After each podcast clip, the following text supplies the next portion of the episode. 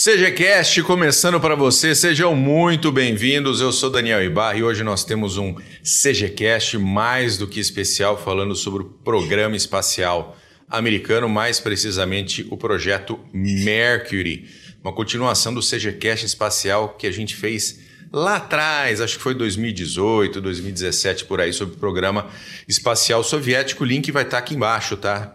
Para você acompanhar, ouvir esse do do programa espacial soviético, que ficou também bem legal.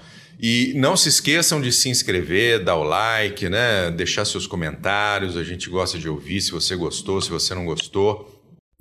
E é isso aí, tá? Não esqueça de dar aquela ajudinha também quando você puder, tá? Aquela, aquela que vem pro coração para nos ajudar aqui no, no processo. Ó, aqui o Marco Túlio, coitado, ó, agora só que ele chegou, ó, tá tudo desconectado lá. caiu. Dele. Caiu, caiu. Muito bom.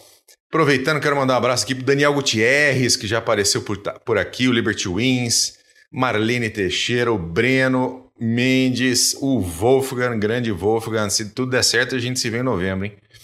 E Ricardo Lucchini, boa noite, boa noite, boa noite. E agora apresentando a nossa mesa, como sempre, ele, o homem mais bonito de Santa Catarina, talvez até do sul do Brasil. Glênio Madruga, tudo bom, Eck? Tudo jóia, Bull Paulo Simon. Saudações cavalarianas para você, ouvinte, que está aqui com a gente no YouTube e em outros aplicativos aí, se você acompanhar a gente só pelo áudio. E hoje aqui, já deixando um recadinho, eu deixo um abraço especial para o soldado das Chagas da Polícia Militar do Ceará, que descobriu essa semana o CGCast, está maratonando tudo lá no canal. E Ceará, inclusive, terra do Antônio de Sampaio, patrono da arma de infantaria, do Exército Brasileiro, segunda arma mais importante do Exército, como todo mundo já sabe. Então, um abração pro Das Chagas aí para todo o pessoal da PM do Ceará. Abraço para vocês. Muito bom. A gente também, o professor, meu amigo lá de São José dos Campos, Marco Túlio. Tudo bom, Simons?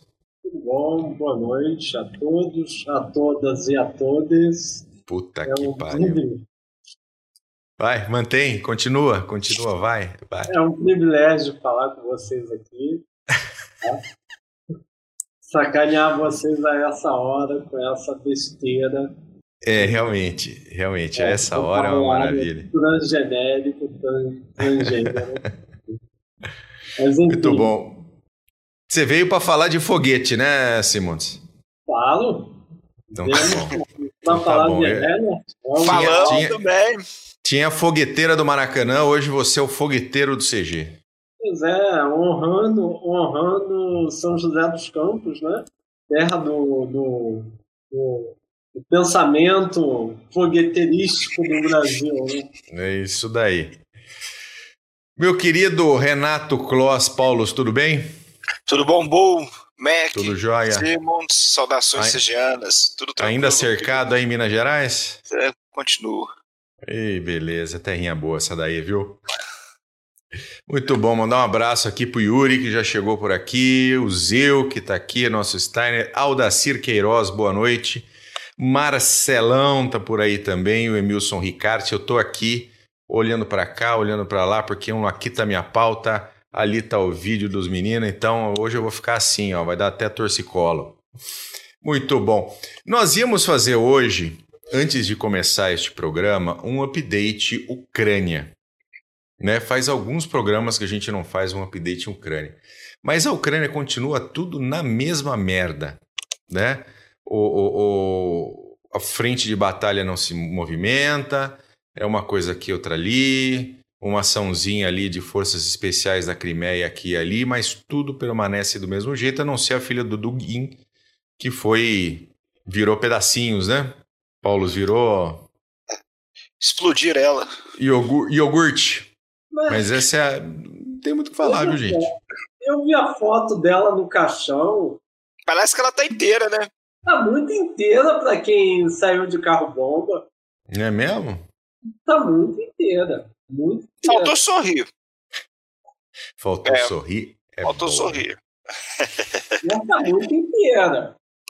É, é, é, quem conhece um pouco de história, história soviética, né, história russa, né, pessoas morrem, pessoas são matadas na, na Rússia, né?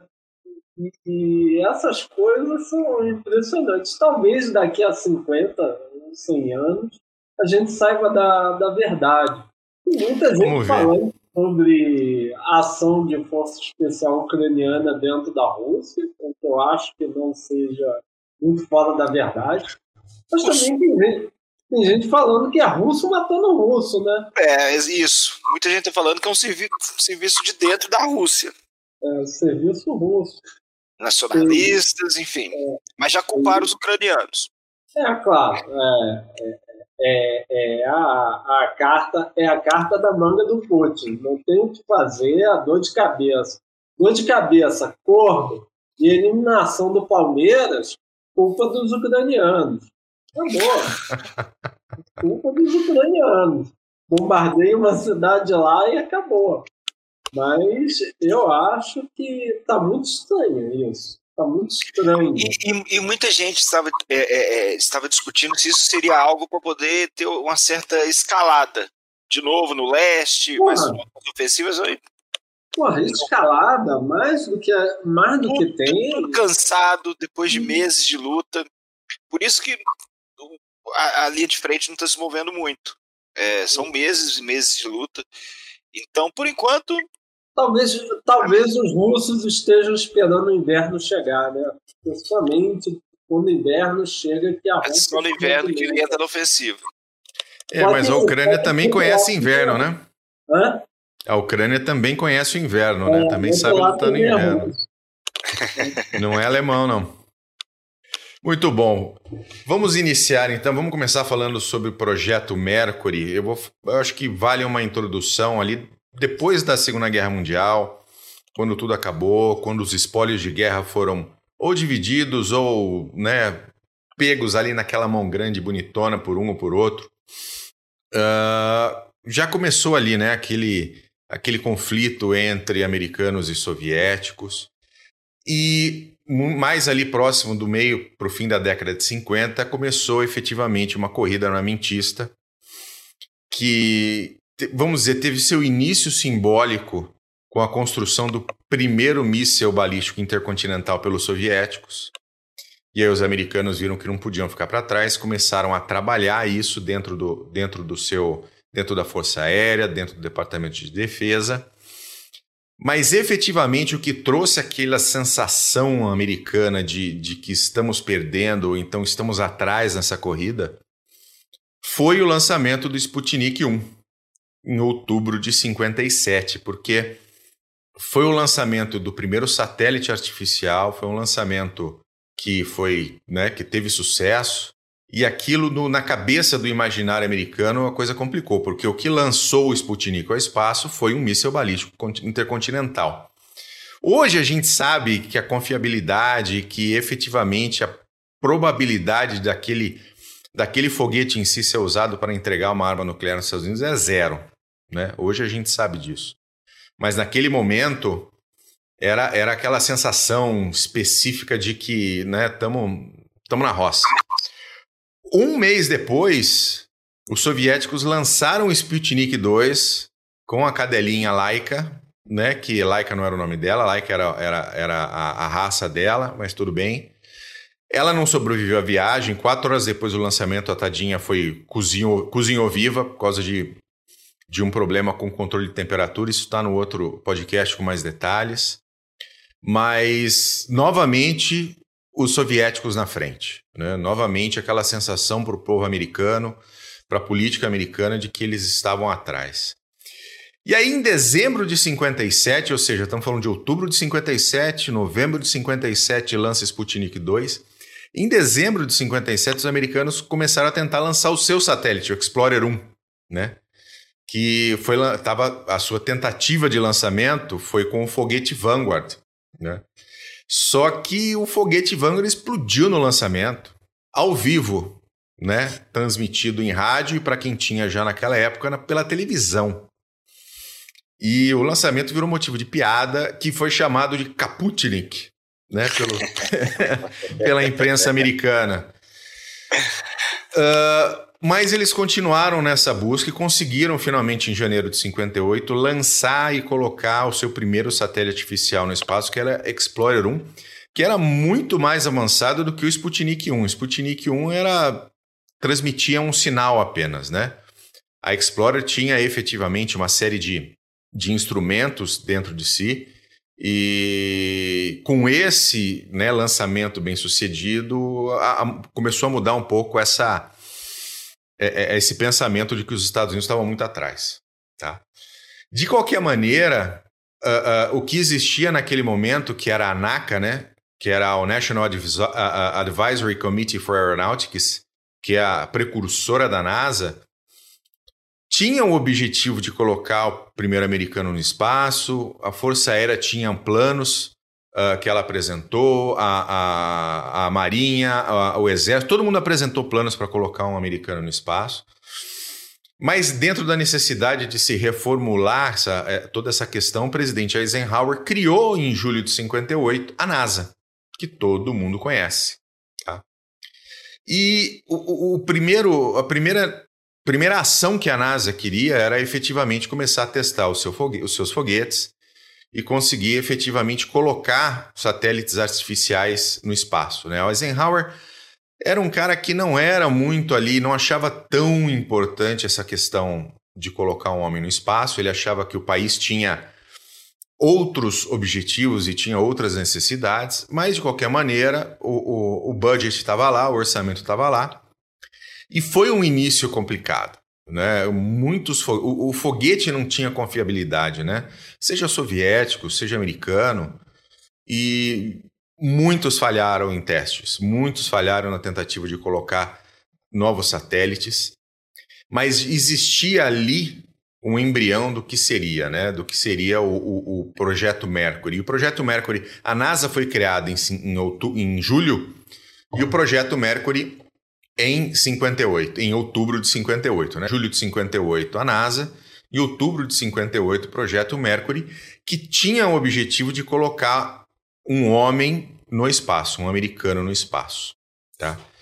Uh, e, e, e, o interessante, e aí essa, essa é uma diferença muito, muito grande entre programa americano e programa soviético, tá? Os programas americanos, né, o Mercury, depois veio o Gemini, depois veio o Apollo, eram programas previamente definidos, com objetivos definidos e, e organizado para que ele acontecesse com um plano muito bem definido. O programa soviético era um programa um pouco mais feito às pressas, tá? Eles eram, uh, como é que eu posso dizer? Eles estavam ali tentando correr, não correr atrás dos americanos, mas entender o que os trás. É, entender os, é, entender o que os americanos queriam e fazer primeiro, tá? Então, isso que aconteceu. Quando os americanos disseram vamos lançar o nosso primeiro satélite, os soviéticos correram para lançar o deles, né? Sem, não que não haviam planos, mas de uma coisa muito mais de correria, né? E isso existia muito na União Soviética. Uh, você tinha uh, planos, mas você precisava que esses planos caíssem exatamente na necessidade e na vontade do partido, né? Então, quando você tinha uma, uma grande data comemorativa, ali era o momento de lançar o seu foguete, de lançar o seu satélite, de colocar o homem no espaço. Não importava muito se o equipamento não estava pronto, se existia uma grande chance dele dar errado. Né? Era, uma, era uma situação onde a política e a ideologia dominava muito uh, toda a parte científica e militar soviética. Isso foi durante era mostrar, né? Não, e, o importante e era mostrar. Que a gente falou até no outro episódio, né? Lança dá errado, lança dá errado, lança dá errado. Quando um dá certo, você faz a propaganda. Daí, nossa, Sim. chegamos lá, no, que sucesso. Que foi o caso, até você falou do negócio aí, já estou emendando com outubro de 58, tal, que você comentou ali, essa correria dos americanos, hein? Que um pouquinho depois, em 59, aconteceu aquele lançamento da, da Luna 3, né? Que deu a volta pelo lado escuro da Lua e tirou um monte de foto lá. Outro lançamento russo. Falaram, mas que merda, né? Como é que a gente está se batendo aqui, todo cheio de orçamento, todo cheio de, de negócio, e os caras consegue. Que, que, porcaria de foguete é esse? A gente tá tentando botar os negócios em órbita, que tá apanhando pra caramba, velho. E, e, os caras deram a volta na Lua. Que merda, a gente não, não, não tem como, como ficar, como fazer assim. Os russos, cara, ficaram tão felizes com o negócio, ficaram tão assim. empolgados com o negócio, que eles falaram: quer saber uma coisa? A gente vai fazer uma turnê mundial com esse negócio, a gente vai levar a Luna pro terceiro mundo, a gente vai exibir esse negócio. Vai sair. Ah, cara, vamos fazer um marketing do cacete nesse negócio aqui. Quem não tá alinhado com a gente vai alinhar, porque a gente tá chegando na frente de tudo. A gente deu a volta na Lua, a gente foi pro espaço, mandamos o Gagarin lá. Foda-se, vamos fazer um, um E fizeram lá um, um roteiro, fizeram um, uma turnê. E os americanos naquela, falaram, os caras estão fazendo turnê mundial com essa Luna e a gente não consegue botar o cara no espaço. Pegaram lá o calendário, né, o panfleto da banda e falaram, beleza, vai ter exposição ali na cidade do México. Então, os americanos organizaram todo o sistema de inteligência, é, é espionagem, contra-espionagem, botou todo mundo no chão para trabalhar, de mecânico a, a, político do alto escalão do México no negócio, beleza. Qual era o plano? Assim, tem que sequestrar o, a Luna. Só isso, desmontar, tirar foto. Básico. Com Basicão. toda vigilância, é, com toda vigilância russa em cima, tem que fazer isso daí. Só que sem combinar com os russos. Né? Então tinha essa pequena dificuldade. Faltou momento, isso. Momento Feola, momento Vicente Feola. Exatamente. Sem combinar então, com os russos. Deixaram os russos montar lá a exposição, fizeram exposição alguns dias lá na, na cidade do México, aquela vigilância, a gente Não, e o que cacete. é mais impressionante, né? Eles levaram, eles levaram a Luna real. Sim, sim. Uma das. Não foi uma réplica. Uma das, uma das. A gente já chega. Uma das porque é, a, a aluna que deu a volta, ela não sobreviveu à reentrada, né? Ela deu um spin e desmanchou, mas tinha uma outra que poderia ser usada também tão é, boa ou ruim quanto, depende do ponto de referência, mas que pudesse cumprir também o propósito e que daí parece que essa daí que foi levada para exposição porque estava inteira, enfim. Tecnologia era a mesma, né? Não fez muita, muita diferença. Aí montaram lá o um esquema. A exposição vai do dia tal ao dia tal.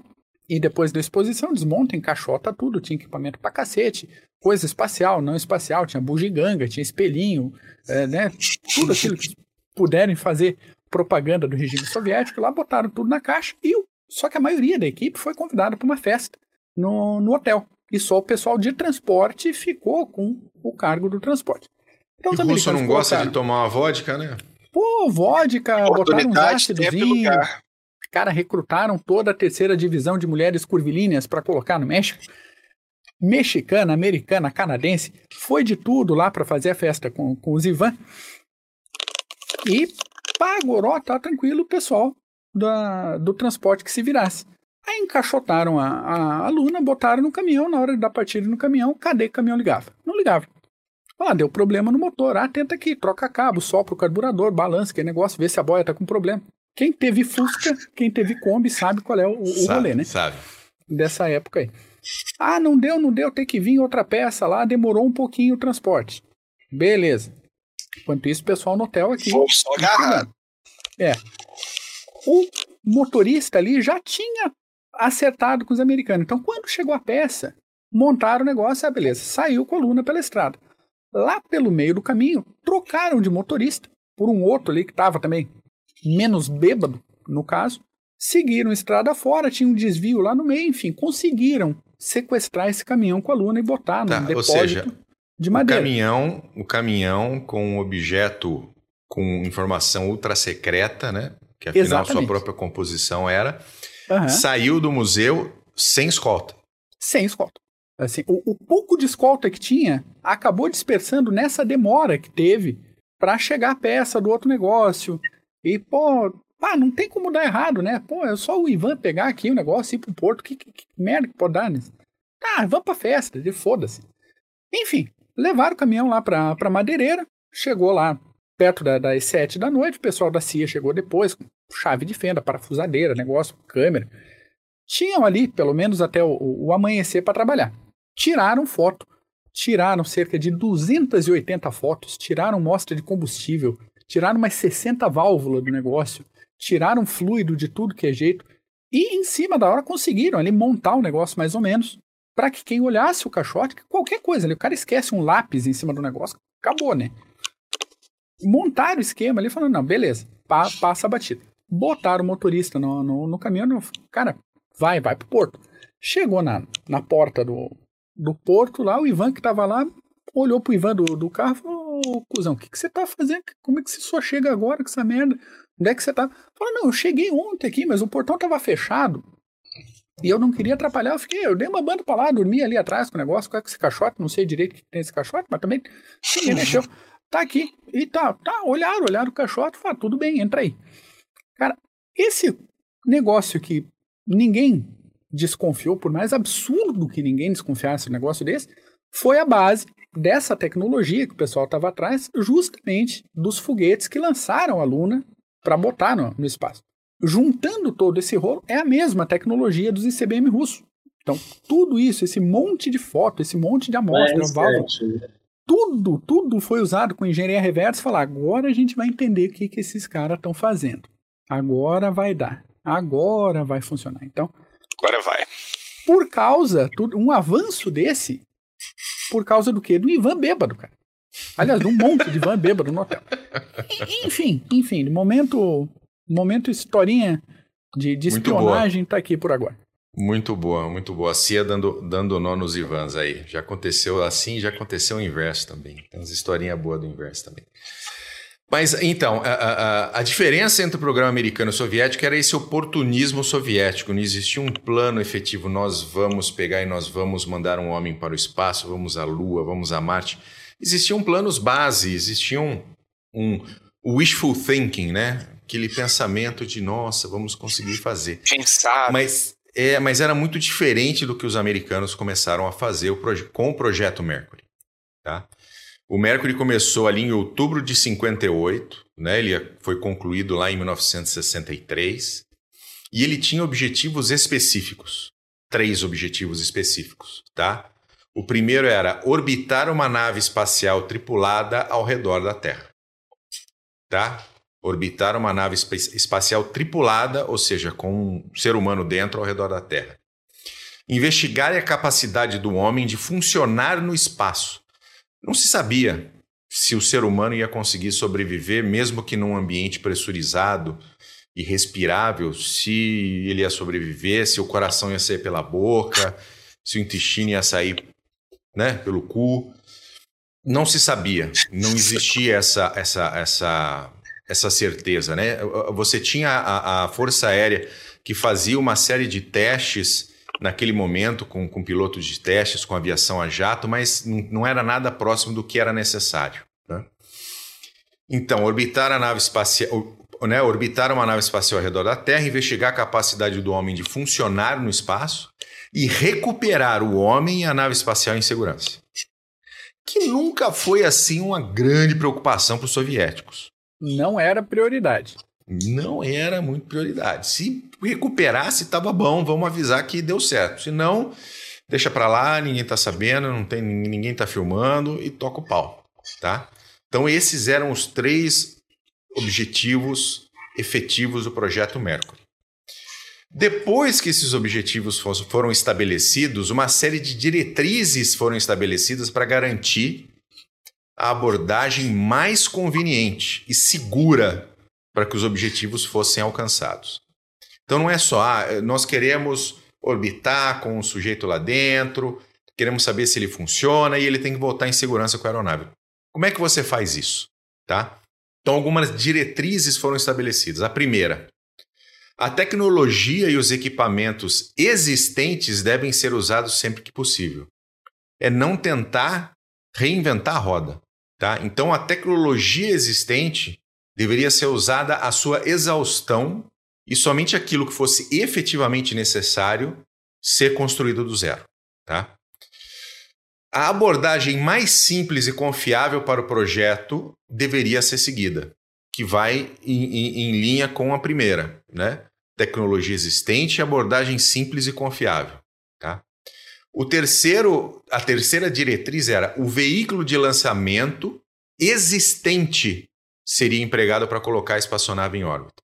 Então não, não, não seria necessário construir um novo foguete, vamos desenvolver um novo foguete, vamos fazer algo novo para colocar a, a, a, a, a espaçonave em órbita. Tá? Então tinha que usar um veículo de lançamento existente. E eles não eram muito confiáveis naquela época. O, o, o Marco Túlio vai falar bastante disso depois. E um programa de teste progressivo e lógico seria conduzido. Algo muito parecido com o que acontece com a questão de acidentes aeronáuticos. Né? É feita uma investigação muito intensa e muito detalhada para entender por que, que aquele voo deu errado. Então é a mesma situação ali. Né? Um programa de teste progressivo e lógico sendo conduzido. Tá? E depois dessas diretrizes, requisitos mais detalhados para a espaçonave foram estabelecidos. Então você vê, você tem uma abordagem extremamente detalhista do projeto Mercury e você tem uma abordagem ao sabor do vento do programa soviético, que deu certo para eles da maneira deles, tá? Mas voltando aos requisitos, esses requisitos mais detalhados eram: a espaçonave deve ser equipada com um sistema de escape de lançamento confiável para separar a espaçonave e a sua tripulação do veículo de lançamento em caso de falha deste.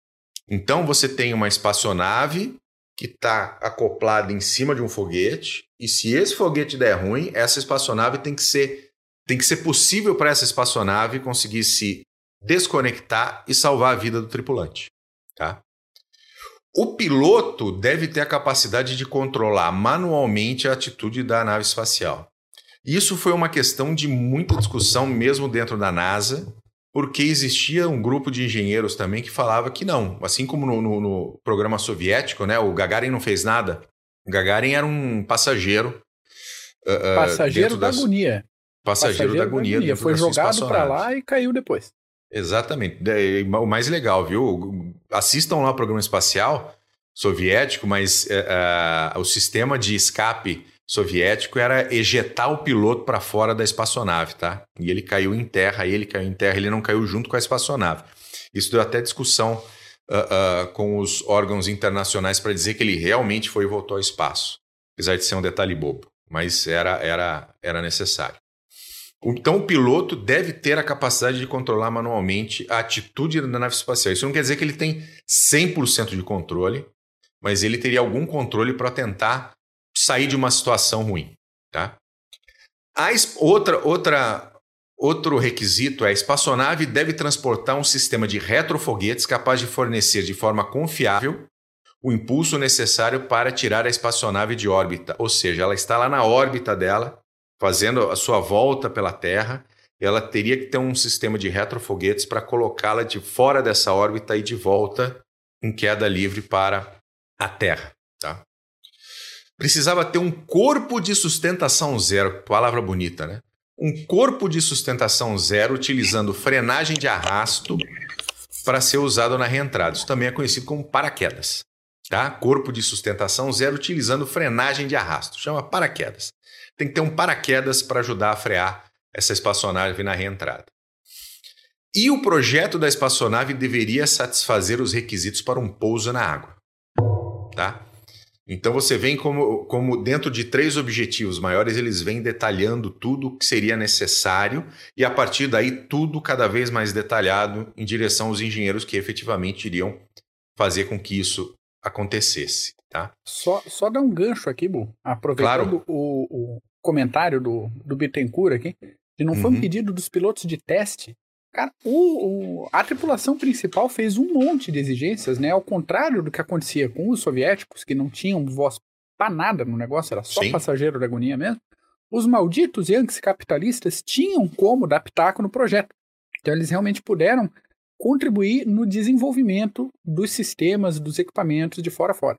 Então você vai falar depois dos pilotos, mas o John Glenn ajudou no design do cockpit, o Shira trabalhou no suporte à vida, o Shepard no rastreamento, no sistema de rastreamento e recuperação de aeronave, o Cooper e o Slayton no desenvolvimento do veículo de lançamento propriamente dito. Então foi um monte de coisinha, é até uma outra exigência que foi pedido assim, a gente precisa de uma janela, porque tinha estava previsto escotilhas pequenas, mas o pessoal falou assim, cara, a gente precisa de uma janela grande, não só para orientação, mas também para manobra, se precisar. Sim, sim, para poder. Isso voltou para a mesa de desenho, os caras incorporaram esse negócio porque era a partir da experiência de piloto de teste que todo mundo tinha, vários deles eram veteranos da Segunda Guerra Mundial, da Coreia, mas daí a gente fala depois. Não, era necessário até uma janela maior para poder, se necessário, buscar uma referência, né? A gente lembra que na Apollo 13, na hora deles voltarem para a Terra, eles precisaram reajustar, reajustar a espaçonave e usaram como referência um corpo celeste pequenininho que tinha na frente dele chamado planeta Terra. Mas precisava ter a, né, a janela para você saber qual é a tua referência. Então eles fizeram sim, eles deram muito, muitas contribuições, porque eram todos engenheiros formados. Depois eu vou falar sobre, sobre cada um deles e sobre o requisito para ter chegar a ser um Mercury 7, mas eles não eram realmente qualquer um de, de maneira nenhuma. Mas assim, basicamente o equipamento usado na espaçonave foi derivado de equipamentos prontos ou através da aplicação direta da tecnologia existente tá? Mas haviam, houveram algumas exceções notáveis, tá? Para melhorar a confiabilidade e a segurança de voo, tá? Então, um sistema automático de medição de pressão arterial para uso em voo, instrumentos para detectar as pressões parciais de oxigênio e dióxido de carbono na atmosfera de oxigênio da cabine e do traje, e o desenvolvimento do grande foguete movido a combustível líquido que tornou essa perspectiva do voo tripulado além da atmosfera da Terra e no vácuo do espaço cada vez mais viável do ponto de vista de propulsão. Porque é necessário muita energia para você tirar esse corpo todo, né, para você sair dessa gravidade terrestre e chegar na órbita terrestre. Tá? E ali no início da década de 50, eram muito, os foguetes que existiam eram foguetes de sondagem instrumentada, eram disparados atitudes cada vez maiores nos Estados Unidos e na União Soviética e alcançar e, e, e al, quase alcançavam um espaço antes de, de, cair em direção à Terra. E, e, esses foguetes levaram, fizeram vários entregas de satélites experimentais ou de organismos vivos, é tudo, tudo para tentar entender como funciona organismo vivo dentro, dentro do, do, do espaço uh, com recuperação ocasional ou não, tá? Às vezes mostravam alguns estudos conclusivos, outros não, mas tudo ainda dentro, tudo ainda na sua, ainda nascendo, né? Tecnologias que estavam nascentes ali.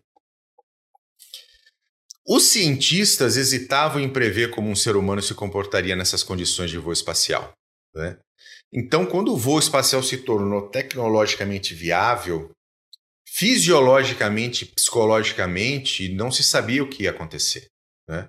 Existia uma, uma, um, esforços de pesquisa médica de alta atmosfera, tanto, tanto nos Estados Unidos quanto na União Soviética, mas nada substituiria efetivamente colocar um ser vivo no espaço. Né? Então houve, houve uma, um, grande avanço durante esse período de especialistas médicos lucrando com esse progresso substancial na telemedição de dados clínicos. Né? É, aprender o que esperar de um homem quando entrasse na arena do espaço. Né? Então, é, é, é, é era, era algo bastante. Tentem imaginar isso, não se sabia como o homem se comportaria no espaço, se ele, se ele conseguiria sobreviver. Então, isso era algo muito, muito complicado.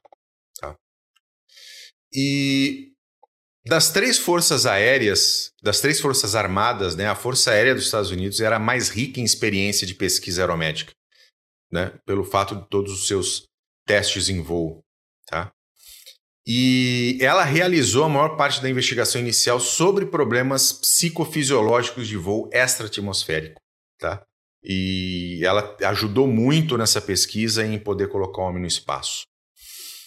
Tem um discurso do presidente Kennedy que dá na universidade da, da Rice University em Houston, em 62, em setembro de 62, que ele fala o seguinte: Partimos nesse novo mar porque há novos conhecimentos a serem adquiridos e novos direitos a serem conquistados.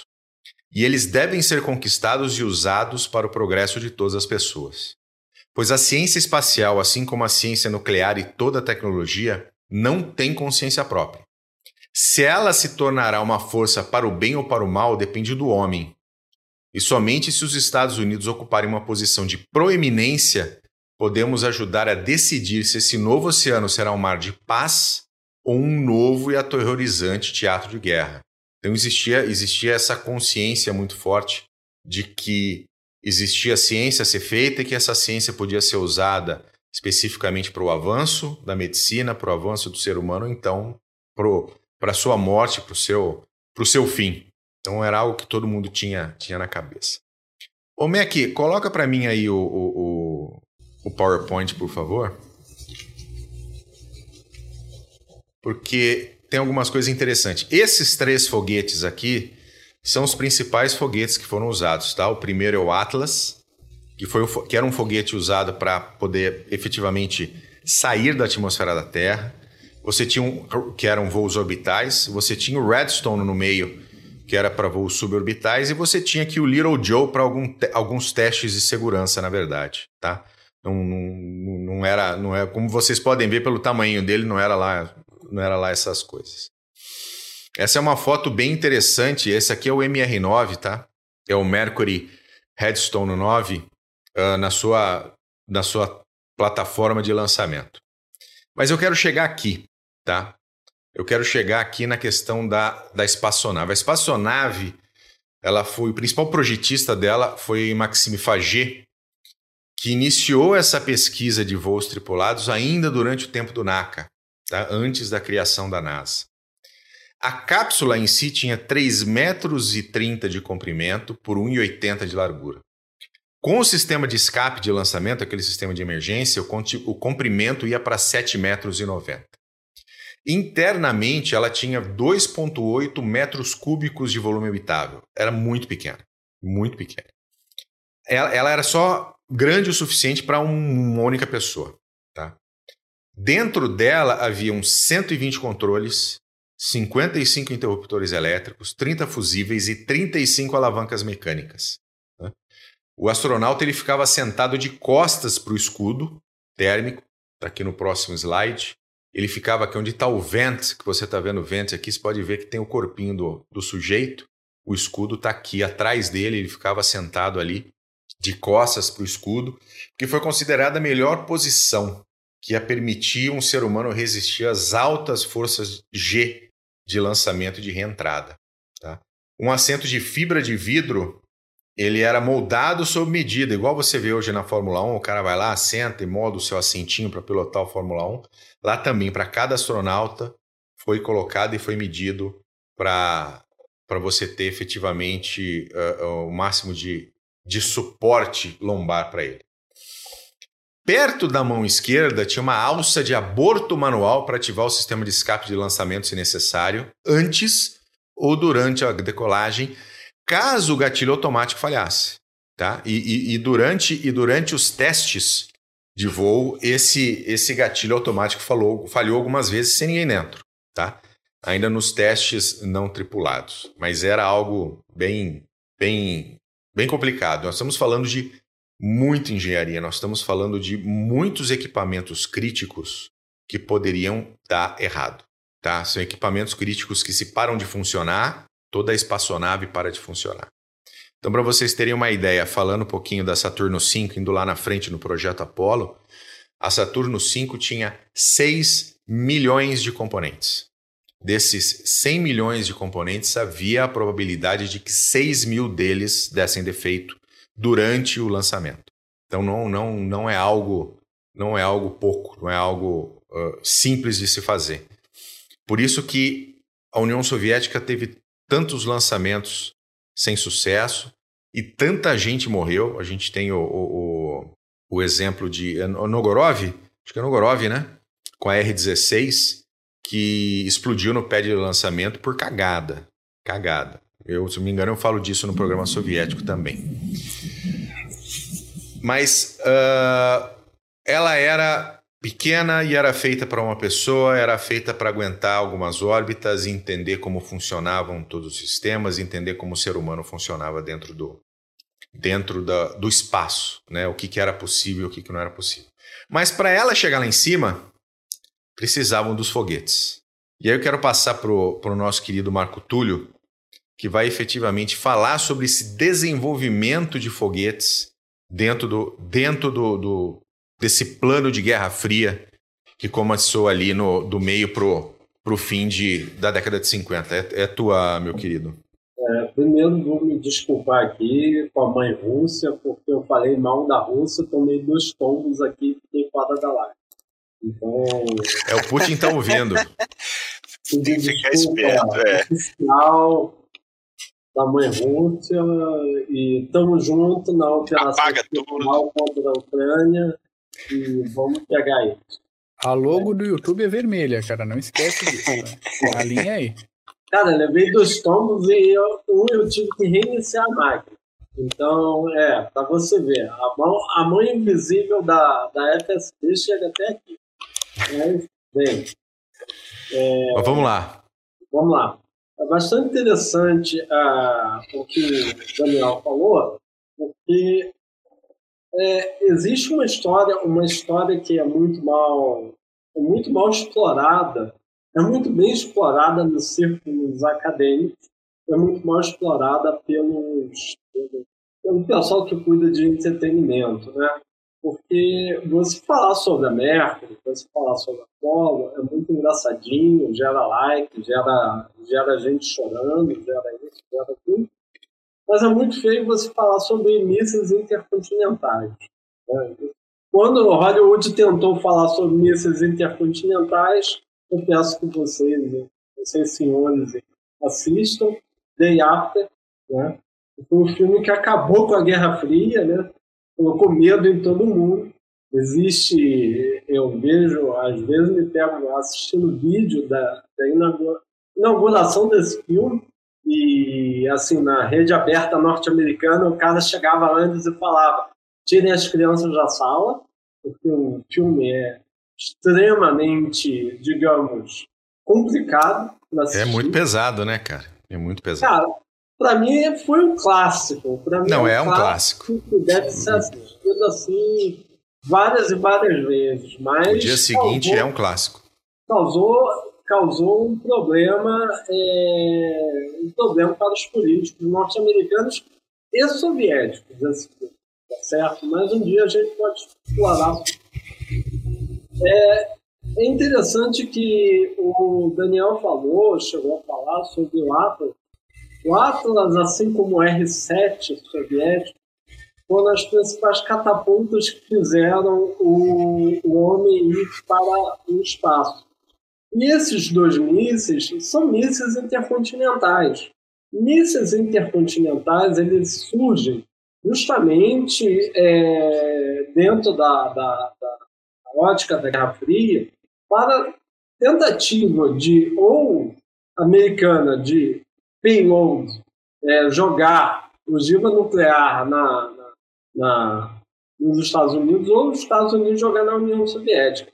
Lembro bem de uma passagem, uma biografia do Eisenhower, o Ike, não o Ike general, mas o Ike presidente. O Ike presidente chama CAC, né, o Serviço é, Americano de, de saque americano, que era o, de mandar bomba nuclear para, para, para a Rússia, ele chama aquilo de queijo suíço. Ele diz que não é, é, é muito ruim, enfim, você tacar bombas nucleares de, de aviões não faz sentido. Então ele urge para os Estados Unidos começar a pensar num método mais interessante de levar a bomba nuclear para, o, para a União Soviética. E a União Soviética, o Daniel explorou isso logo no começo, a União Soviética, assim como os Estados Unidos, ficaram muito tempo tentando lutar para quem conseguiu os espólios da Segunda Guerra. Né? E do lado soviético você tem uma, uma operação bastante interessante, uma operação endógena, e a gente Primeiro, a gente não deve dizer que, ao contrário dos americanos, a gente, aliás, a gente deve dizer que, ao contrário dos americanos, o programa nuclear soviético é, de mísseis, principalmente de mísseis, ele é endógeno, ele é nacional, ele conta muito pouco com a ajuda alemã, né? com a ajuda alemã, assim. Estou sendo meio irônico, né? Ajuda, ajuda alemã, alemã de, a, ajuda alemã de Penemonde, né? Ficou, já, a maioria deles foi para os Estados Unidos. É. Já o americano não. O americano com a operação Paperclip, ele consegue finalmente assim pegar a, o creme de la creme é, alemão e leva para os Estados Unidos para que, esses, que esse pessoal desenvolva o, o programa missilístico americano. É bastante interessante também que não foi só alemães. Né? É, aí tem muita gente que bota o Werner von Braun como o grande líder. Né? Não, não é. Você tem, uma, tem um staff muito interessante que vai junto com o Von Braun, são poloneses, são tchecos. Esse pessoal está lidando com matemática pura, matemática aplicada. Esse pessoal está fazendo os cálculos de entrada, de órbita. Esses são os computadores da época e pouco se fala sobre eles. Inclusive, tem um filme que conta sobre as mulheres negras que participaram da NASA, de, de, de desse filme excelente. Excelente. Excelente. Não, excelente. E conta muito pouco sobre essa, essa, essa colaboração da Europa Oriental para o programa espacial norte-americano. É esse pessoal que está levando a matemática pura para lá, mas cortando isso, deixando o espaço para lá, é, existe uma história que é a história nuclear. A história nuclear é a história de, de é a história que todo mundo tenta jogar debaixo do tapete na hora de falar sobre a história espacial norte-americana. Como eu disse, de um lado a R-7 soviético e do, do outro lado o Atlas, Atlas norte-americano. E a tônica da Guerra Fria é uma, o conceito de dissuasão nuclear, destruição mútua, enfim, MED, né, na, que deu origem à revista, também, a revista engraçada, e outro é a, a, a corrida tecnológica que envolve os dois, justamente em relação a seus arsenais nucleares, que era a grande preocupação dos dois. Então, os dois, desde a da chegada do Nikita Khrushchev e depois com a chegada do JFK, sabia bem escolher suas amantes, é, é, eles dois começaram uma brincadeira que era uma corrida armamentista e foi durou até a década de 1990 com Ronald Reagan dando a cartada, dando o, blefe final. Mas no começo, quem sai nessa, nessa corrida nuclear aí, quem sai na primeira posição é a União Soviética. O lançamento do Gagarin, quando eles lançam Gagarin, eles deixam bem claro para a para os americanos que, olha, se eu chego, a, se eu chego lá no espaço, é, digamos que a minha capacidade de, de, de tacar um míssil dentro de Washington não é tão boba do jeito que vocês estão pensando. Eu tenho uma capacidadezinha assim de infligir uma dor em vocês, tá certo? É aquela é aquela brincadeira irônica soviética, né? Eu mando, eu mando o homem lá para o espaço só para te mandar um comunicado. Eu tenho como te jogar nisso, tá? Aí depois, o, o sucesso de Gagarin, Gagarin teve até no Brasil, inclusive tem um, vídeo dele no, no, YouTube, aqui no Brasil. É, depois disso, o JFK ele entra nos Estados Unidos para a plataforma de Missile Gap, né? E é o grande, até hoje, é o grande salto para frente da, da, da, da indústria de defesa dos Estados Unidos.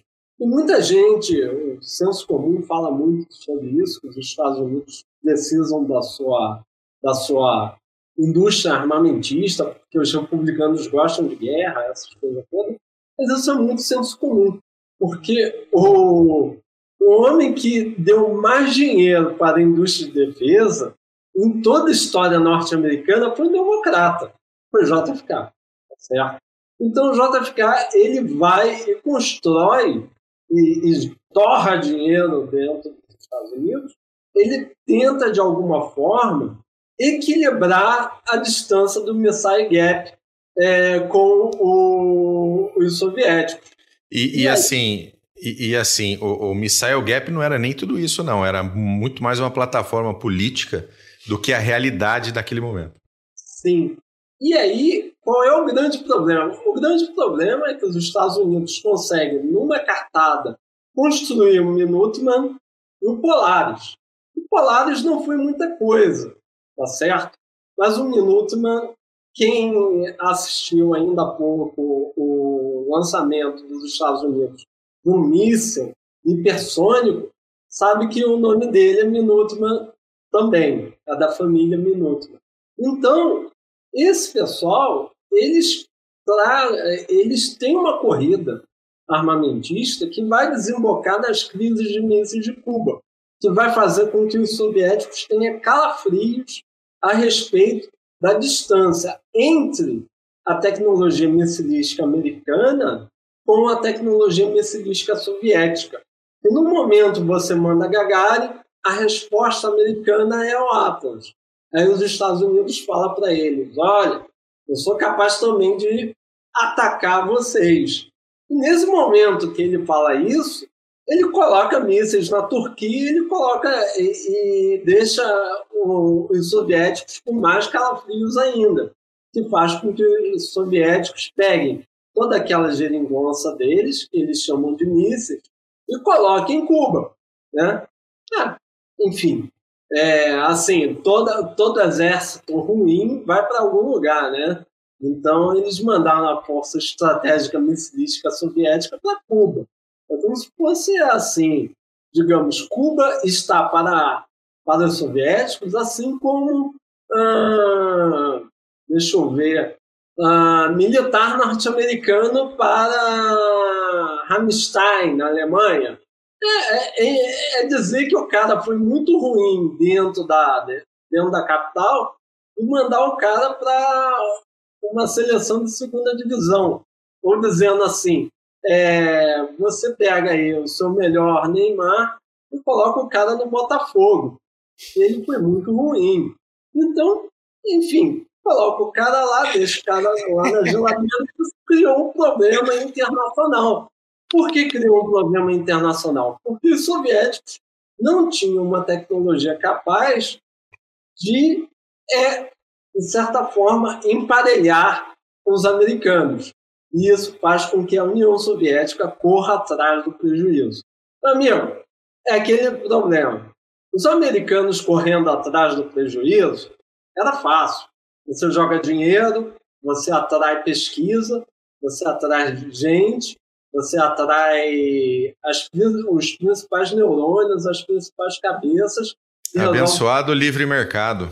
Na União Soviética, você quando tem que fazer um programa desse, você literalmente tem que parir uma bigorna. E parir uma Manda bigorna, buscar no Gulag.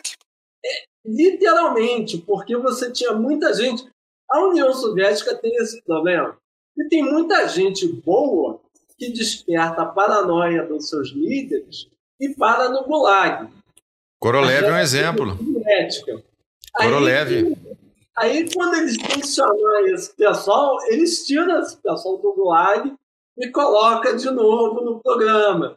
Ou seja, descongela literalmente. Bota no micro-ondas, bota por um minuto e. Tira do congelador. Inclusive, um dos maiores cientistas do programa é, missilístico soviético teve essa história. Eu não sei o nome, me falta memória para isso, mas o, o sujeito ele foi mandado para o Gulag e depois ele literalmente foi buscado no Gulag, colocaram no micro e falaram: meu amigo, olha só, então você tem que mandar, você tem que fazer um míssil bom e decente para gente. Foi, foi o Korolev. É, o Korolev. Pela honra e glória do povo soviético. Vai. honra e glória do Para de passar fome aí, você vai ter um apartamento ali em Moscou e é bom você resolver esse problema. Isso. E é por isso que a União Soviética depois tem o R-12 Divina, que é ele que é capaz de, de dar um, uma maior equiparação entre os dois, entre a União Soviética e os Estados Unidos, tá certo? Aí a bola está com os americanos. Os americanos, quando olham o R12, falam: caramba, o que, que é isso? Né? O que, que é isso? O que, que os soviéticos aprontaram dessa vez? Aí vão ver os soviéticos aprontaram o R-12 Viviane. Então, o que, que eles têm que fazer? Tem que fazer outro missile gap para tentar, de certa forma, equilibrar com o, os soviéticos. Os americanos fazem isso muito bem com a com a com a, a ideia do, do, do, do Polaris, com a ideia do, de catapultar míssil direto de submarino. Aí isso acabou com a União Soviética na vez. Quando a União Soviética olhou que os americanos eram capazes de catapultar é, é, míssil com Poseidon da, da, de submarino, aí, aí a, a questão foi para a bola dos soviéticos. Aí os soviéticos tiveram que pensar uma possibilidade de driblar esse missile gap dos americanos, e aí teve a grande ideia soviética de pegar um míssil e colocar três ogivas nucleares na ponta desse míssil.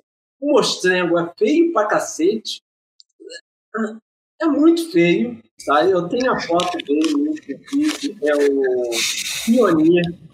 É muito feio. Mas aí os soviéticos, além disso, contemplaram a humanidade. Bom, já que os americanos lançam mísseis de submarino, nós lançaremos mísseis de trem. Ô, oh, louco.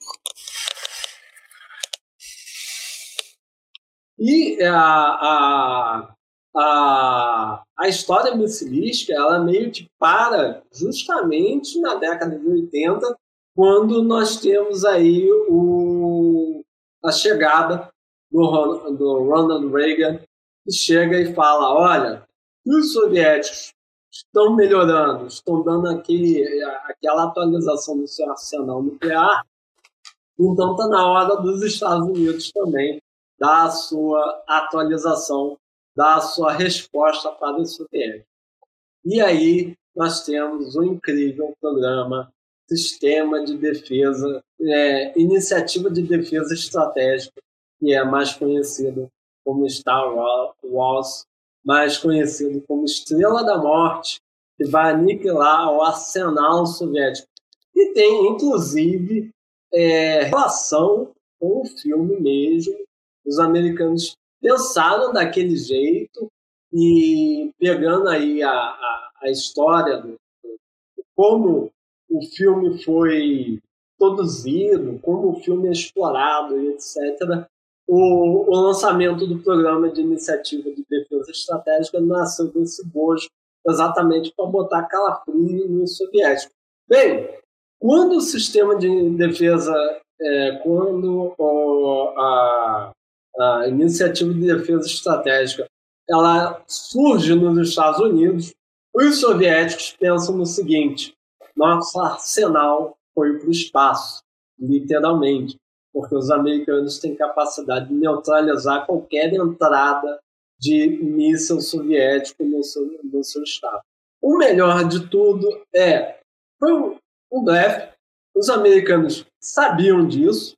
É, os soviéticos não sabiam disso, mas o mais interessante foi que isso fez com que o RS VN, que é a maior força, a força estratégica missilística russa, tivesse uma perda é, de receita absoluta de quase 80%, e naquele momento nasce a Glasnost perestroika e nasce Gorbachev, e aí ele tira o dinheiro e diz acabou essa onda de, de corrida armamentista entre um e outro, eu vou falar de abertura, e vou falar, vou falar sobre redução de mísseis, redução de armamento nuclear com os Estados Unidos, porque só assim que a economia soviética vai se manter de pé.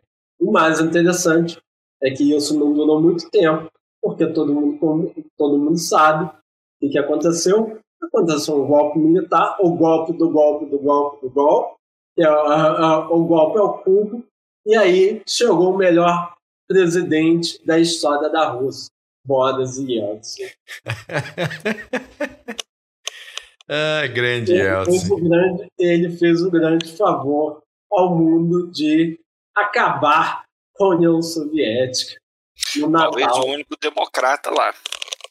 É, é, é o único lado que eu gosto da história.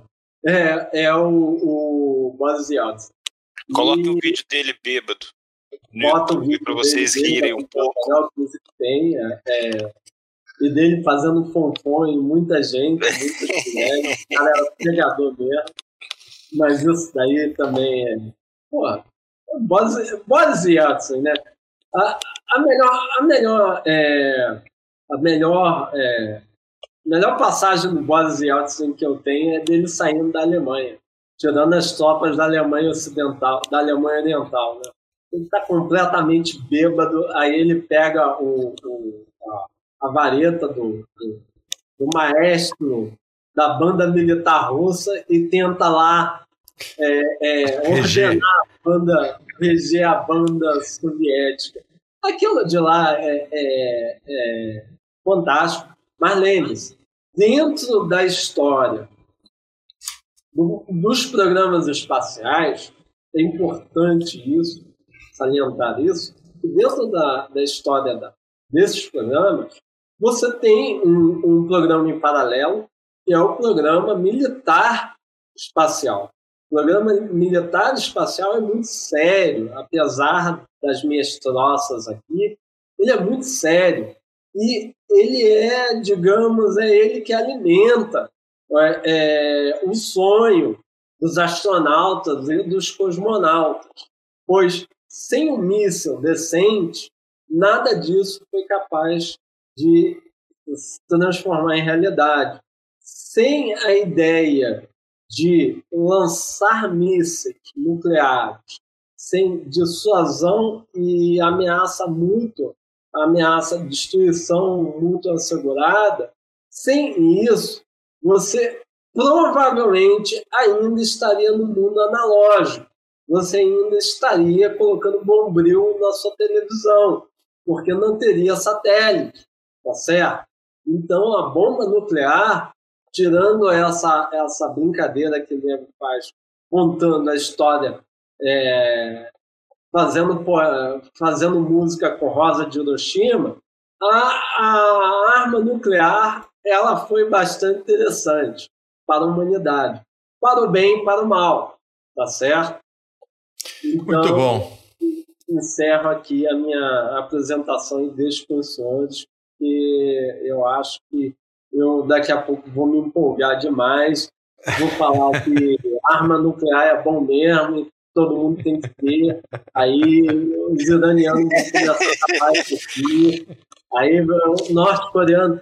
O problema, o problema não é todo mundo ter arma nuclear, o problema é, é certos países aí, melhor eu não dizer o nome, ter arma nuclear e a coisa a vaca ir pro brejo. Enfim, é importante que a gente nunca tenha, é, é, nunca esqueça desse, desse pequeno detalhe que, como diria a nossa mestra Dilma, atrás de um discurso bonito há sempre um cachorro anônimo, um cachorro atrás. E esse cachorro também é uma pessoa importante. E o cachorro bom. importante é a arma nuclear. Bom? Muito bom, meu querido. Obrigado pelo seu pela sua aula sobre, sobre os, os, o, que, o que efetivamente colocou o homem no espaço, na Lua, em Marte e onde mais for necessário.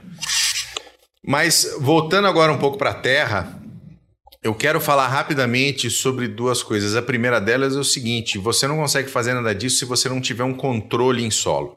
Tá? Se você não tiver efetivamente pessoas e uma rede de comunicação em solo. Tá? Então, o, numa missão Mercury, tipicamente cerca de 18 mil pessoas trabalhavam durante toda a missão. Tá? Dessas 18 mil pessoas, 15 mil estavam diretamente associadas à recuperação da aeronave. Tá? A recuperação tanto do foguete como a recuperação da espaçonave e etc. 15 mil pessoas. Né? E essa questão dessa de você ter esse essa rede de localização uh, era chamada de World Wide Tracking Network. Né? Era uma cadeia de 18 estações de rádio colocadas ao redor do Equador. E, uh, uma rede de rádio para poder detectar aonde em cada momento da sua missão estava a espaçonave. Tá?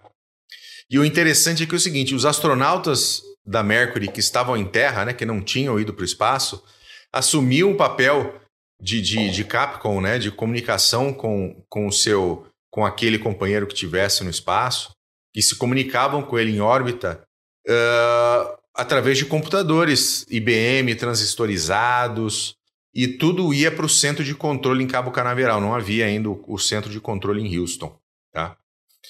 Uh, eles exibiam isso em, em, em, tá aqui até o, o, o Mac colocou para mim, né? Você vê os pontinhos pretos aí, são as estações de, de, de, de, de traqueamento, vamos falar assim, da, da espaçonave durante o seu período em órbita.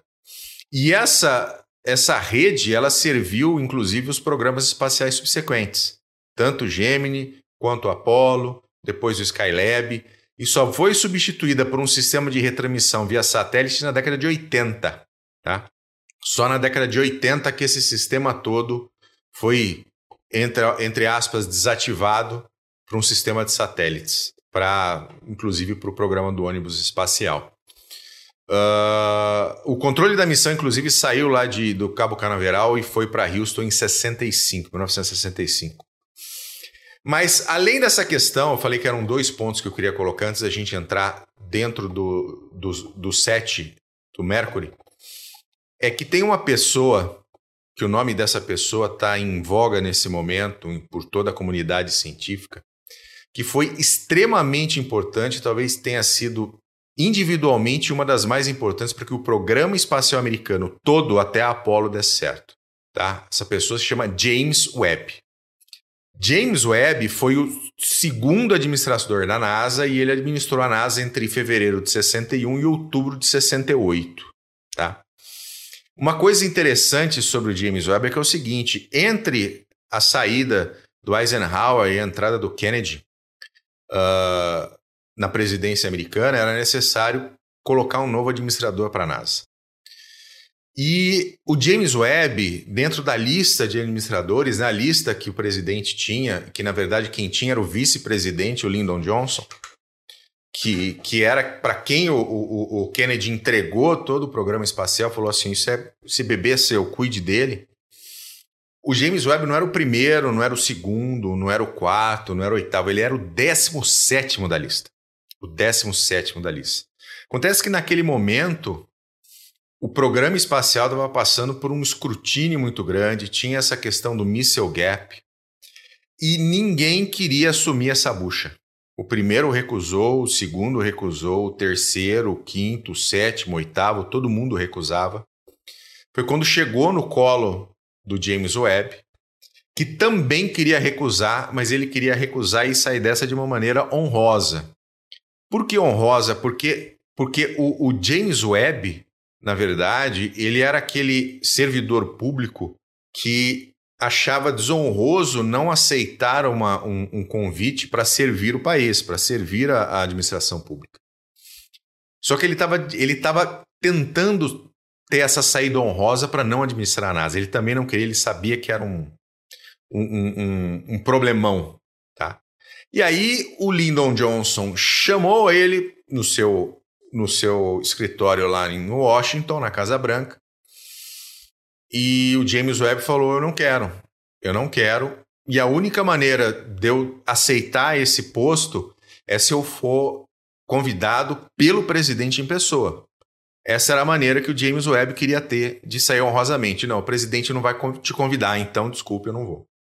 Só que aí que ele entrou, ele entrou bem, né? Ele caiu do cavalo porque naquele mesmo dia à tarde conseguiram uma audiência com o Kennedy e o Kennedy fez a proposta para ele oficialmente, pessoalmente, no, no, no, Salão Oval.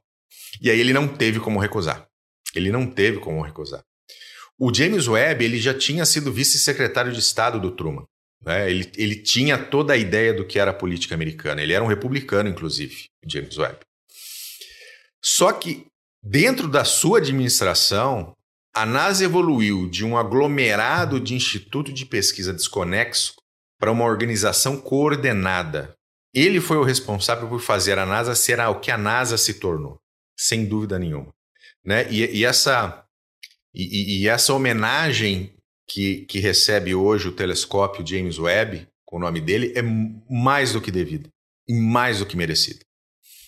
Então, James Webb é uma das pessoas mais importantes e que, de maneira individual, mais contribuiu para todos os programas espaciais americanos, inclusive o Apollo. Tá mesmo ele tendo saído da administração da NASA em 68, né? Antes do, de, do eventual pouso na Lua, mesmo ele tendo que, que lidar com, com a morte dos três astronautas da Apollo 1, ele foi, sem dúvida nenhuma, um dos grandes homens americanos dentro da NASA para fazer com que a NASA se tornasse essa grande, né, essa, essa grande organização que consegue, vamos dizer assim, fazer o impossível, tá? Numa época bem diferente da nossa. Mas agora falando do, do Mercury 7, né, dos sete, dos sete astronautas, uh, a NASA em 58 decidiu avançar com essa questão de quem vão ser, quem serão os astronautas do projeto Mercury, tá? E, inclusive, ainda no, no, no, com Eisenhower, o grupo foi reduzido, né? Quem, quem que nós vamos buscar efetivamente para ser astronauta? Foi reduzido a pilotos de testes militares na ativa, tá? Pilotos, sejam de aviação naval, da US Navy ou dos Marines, ou pilotos da Força Aérea, tá? De, classifica de classificação sênior, comandantes. O cara tinha que ser pica, pica grossa. Não era qualquer um para ser um astronauta naquele momento, até por toda a necessidade que haveria de se ter homens experientes com produtos em teste, tá? Eram aviadores com longos registros militares. Eles tinham pelo menos 1.500 horas de voo de teste em, em, em aeronaves de teste. E todos deveriam ser de classe média, brancos, homens de família obrigatoriamente graduação universitária e aviadores de elite. Tá? Então, desse, dentro desse aglomerado, uh, 110 militares se encaixaram no quesito. Né? E aí eles formaram três grupos para serem entrevistados em Washington, só que o terceiro grupo nunca chegou a ser entrevistado, porque quando, quando os, os dois primeiros foram entrevistados, perdão, já selecionaram 18 dos seis pilotos que eles queriam. Tá? Então o terceiro grupo não foi selecionado. Só que no fim das contas eles acabaram selecionando sete pilotos porque eram todos muito parecidos, eram todos uh, uh, extremamente hábeis, extremamente capazes. Então no fim das contas sete pilotos foram selecionados. Então foram John Glenn, que foi o único dos pilotos uh, do US Marine Corps, né, dos fuzileiros navais americanos. Inclusive ele era o mais sênior de todos os sete. Você tinha da Marinha Americana, né, da aviação naval, você tinha Walter Shearer, o Alan Shepard e o Scott Carpenter, e da Força Aérea Americana, Dick Slayton, Gordon Cooper e Gus Grissom, tá? Então, uh, uh, uh, foram sete pilotos extremamente hábeis, extremamente capazes, tanto que, como o Mac falou no começo, eles contribuíram com toda a engenharia da espaçonave desenho do cockpit, suporte à vida, rastreamento, recuperação, veículo de lançamento, porque eles, eles precisavam fazer parte disso e precisavam garantir que eles mesmos não iam acabar né, morrendo dentro de uma espaçonave numa situação que, que não pudesse ser revertida.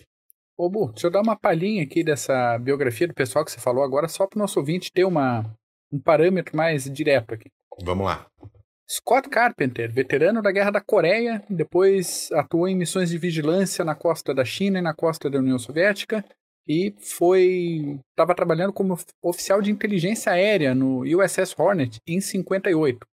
O Cooper, fuzileiro, piloto de F-84 Thunderjet, F-86 Sabre na Alemanha Ocidental.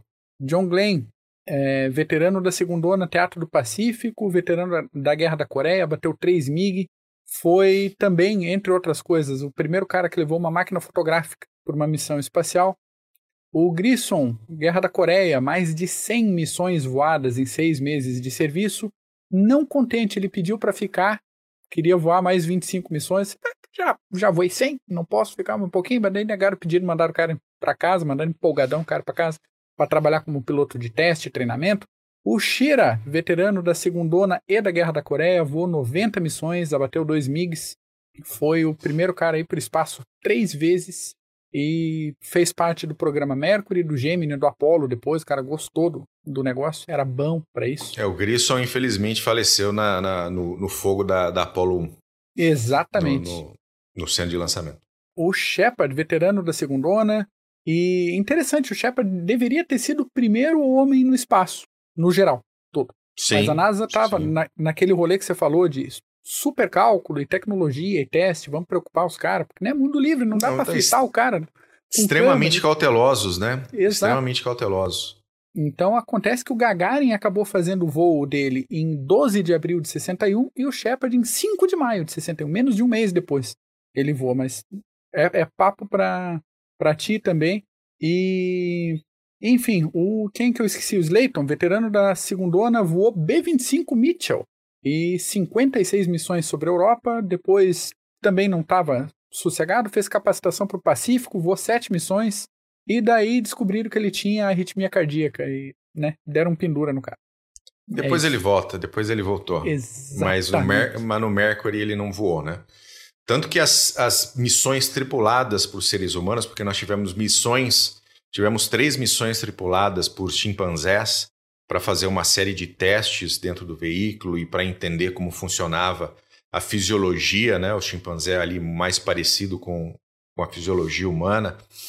Mas foram seis missões, tá? Efetivamente, uh, com os seis que ficaram, né? Como, como o nosso querido Mac falou, o, o Slayton acabou sendo diagnosticado com um problema cardíaco e ficou não, não voou, ficou responsável por partes uh, tecno de tecnologia da espaçonave, mas ele não chegou a voar. E cada um dos astronautas que voaram, eles deram nome para suas espaçonaves.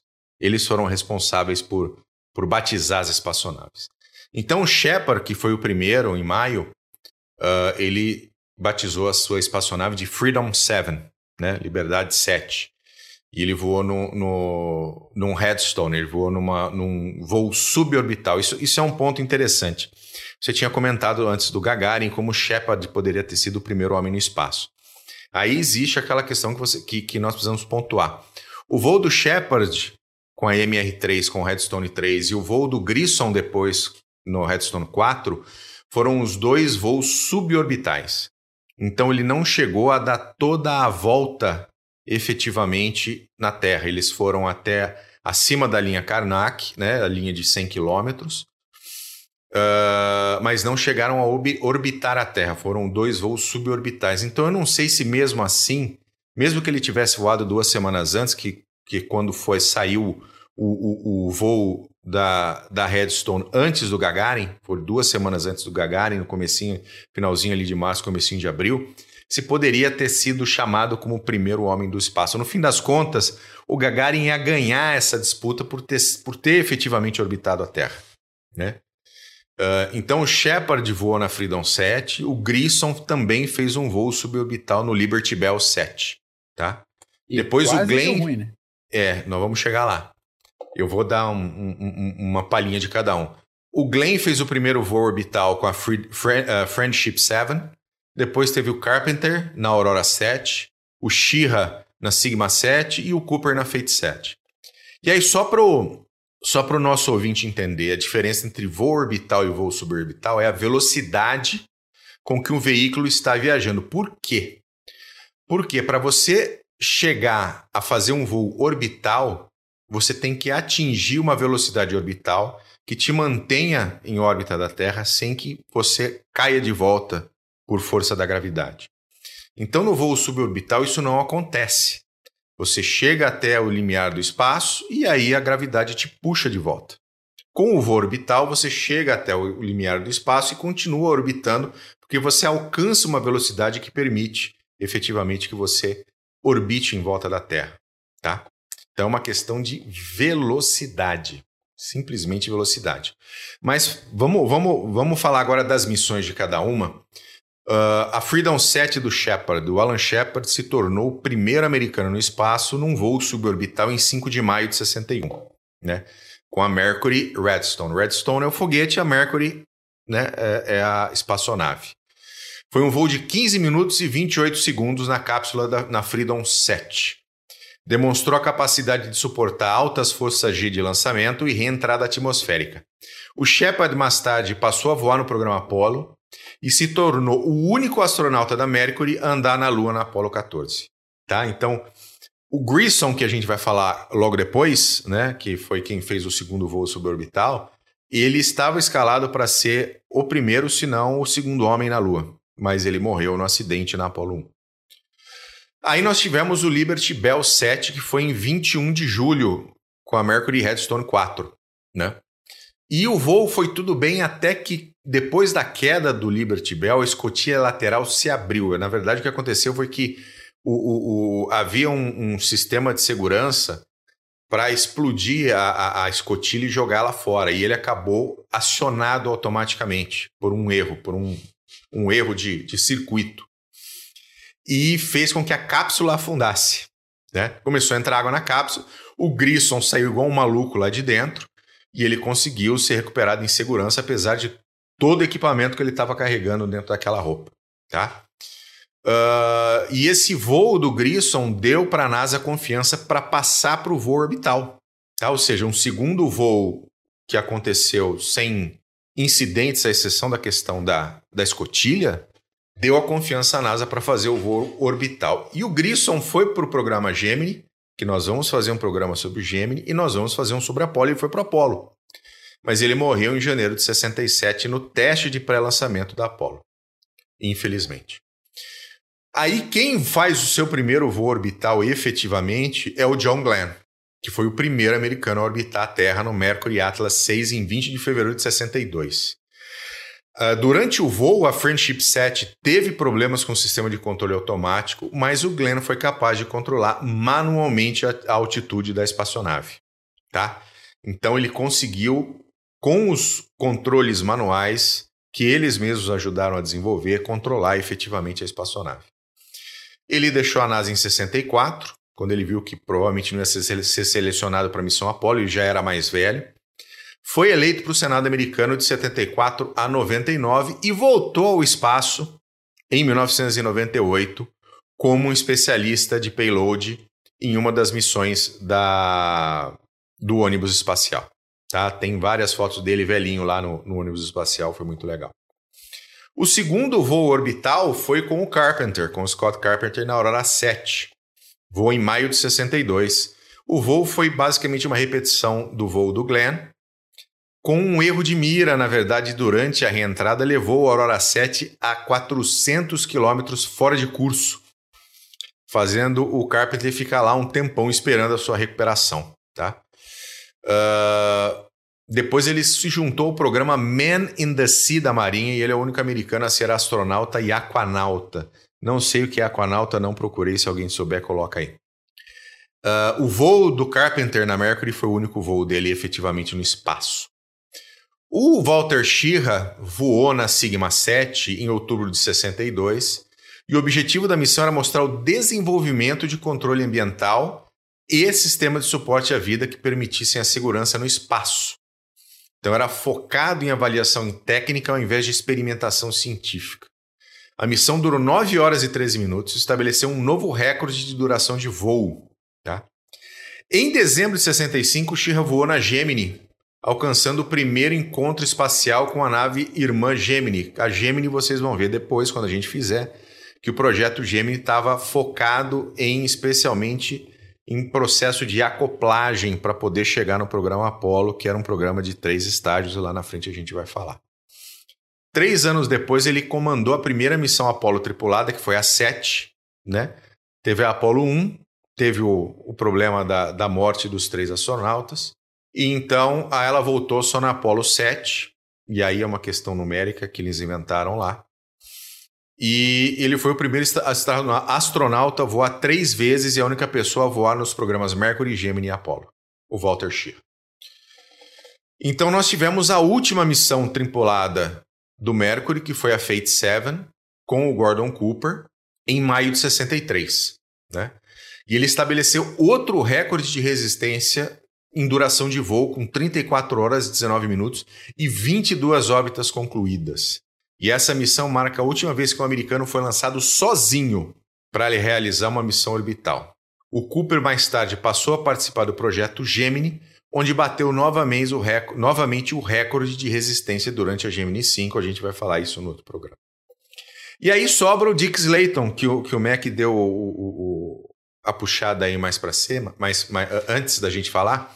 Ele foi suspenso em 62 devido a um problema cardíaco, permaneceu na NASA e foi gerente sênior do escritório de astronautas.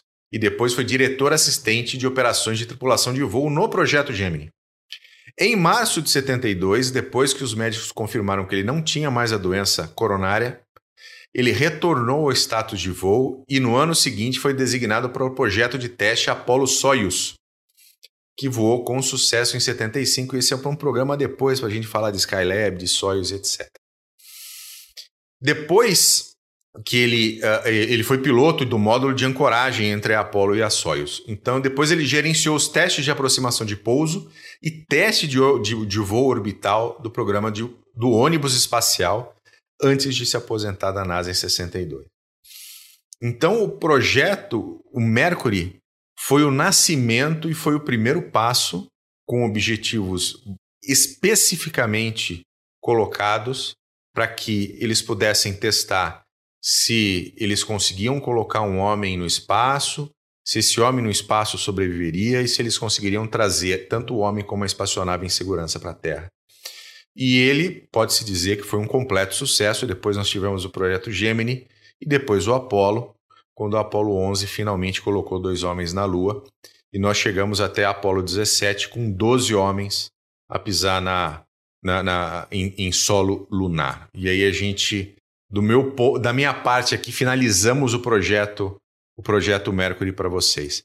O Bittencourt está perguntando aqui: os russos não mandaram cachorros? Mandaram cachorros, mandaram vários, mandaram a Laika. Em outras missões mandaram outros cachorros. Está até o cachorrinho do Marco Túlio Freitas ali, veio fazer um olazinho para nós. Mandaram cachorros, alguns sobreviveram, alguns não.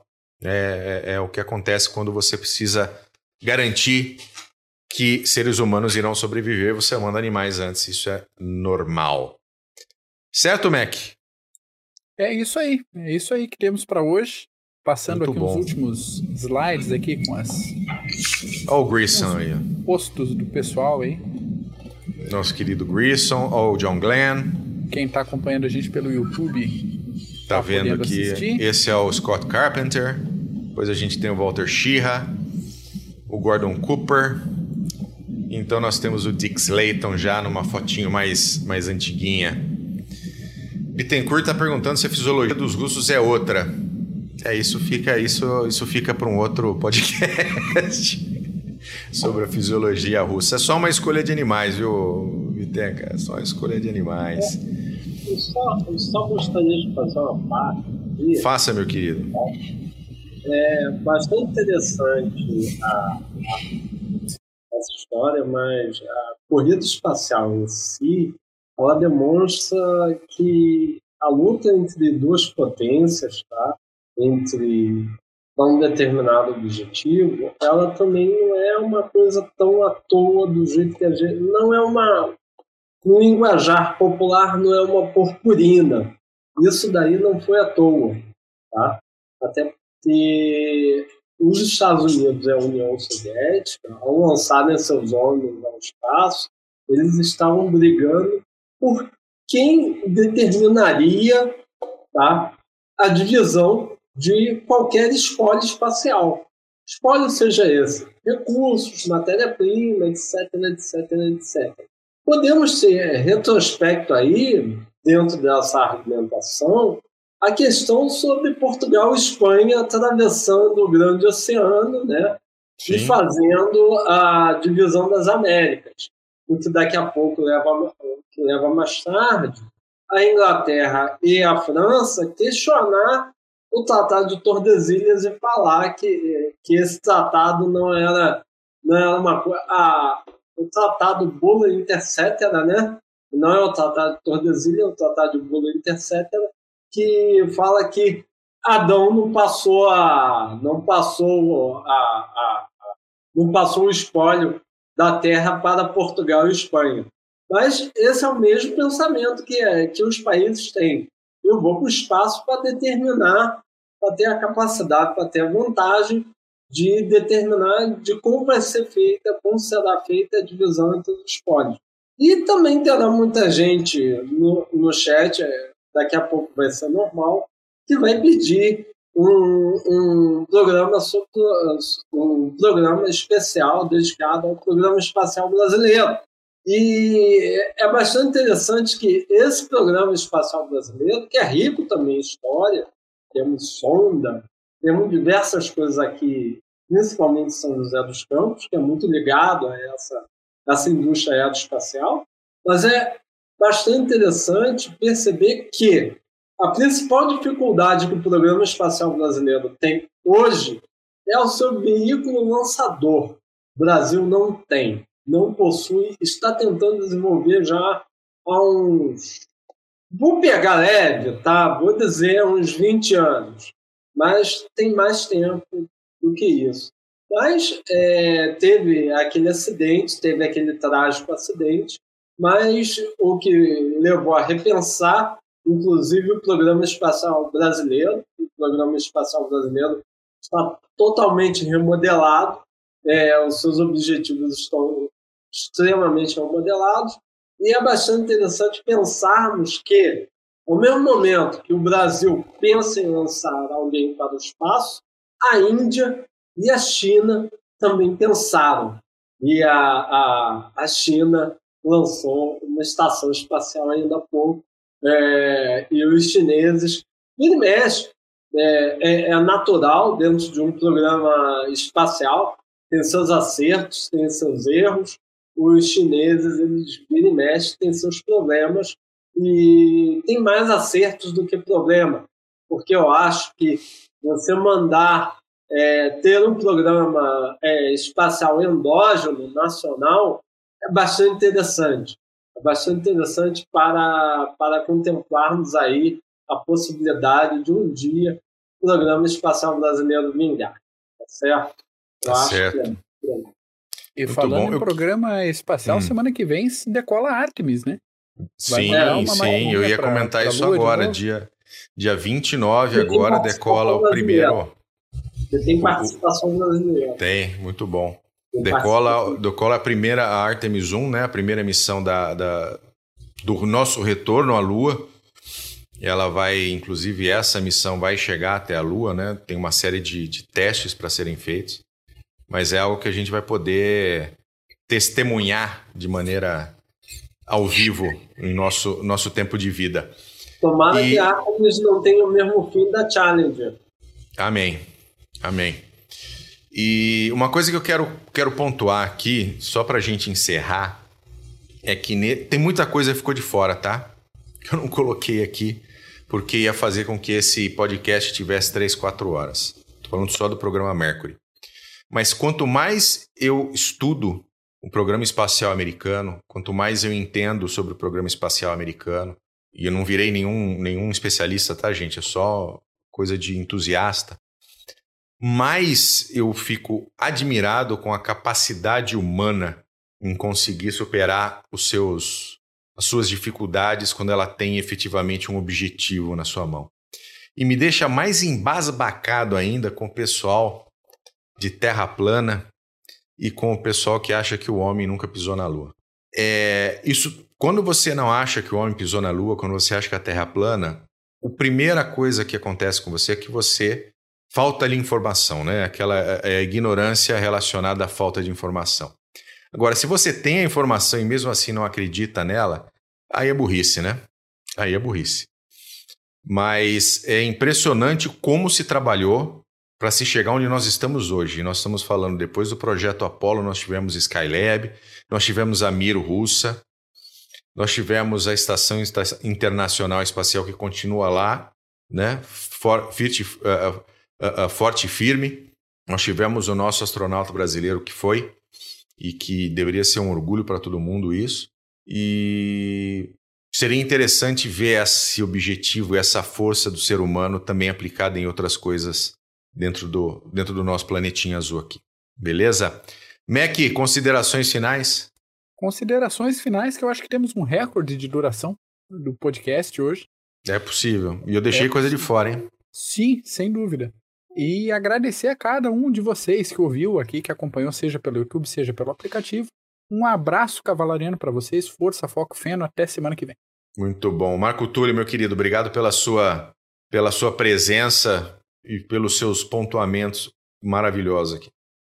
É, vou parafrasear Renato Portaluppi, é, o CG não chama, o CG convoca, né? Então, é um privilégio estar aqui com vocês, apesar dos tombos é, cibernéticos que eu tive. E volto a dizer, a mãe russa sempre está certa, a operação espacial, a operação especial vai ter um fim e, ela, e vamos ganhar, vamos até que é. Então, eu não tenho mais nada para falar. Até porque eu tenho é, eu acesso certos sites que irão me comprometer se a, se a fizer um compromate meu. Então, é complicado. Então tá bom. Obrigado, meu querido. Um grande abraço. Paulos, hoje você ficou mais quietinho. Considerações só aprendendo. finais? Não, só agradecendo pela aula. Muito bom. Excelente. A ah, todo mundo que teve no chat, hoje vocês viram que a pauta era minha, não consegui falar de todo mundo aqui. Eu tô conseguindo ver o Grisel Inanes, o Bitenca aqui, o Gabriel Tavares, o Ricarte. Eu sei que o Peton passou por aí. Todo mundo, obrigado pela sua presença hoje por aqui. E nós vamos fazer Gemini e Apolo e não vai demorar dois anos, tá? Que nem dessa vez. Tá bom? É isso por hoje. Maravilha. Não se esqueçam. Você acha que o homem não chegou à lua, amigo? Vai estudar. Tá bom? Beijo para todo mundo. Um grande abraço. Tchau.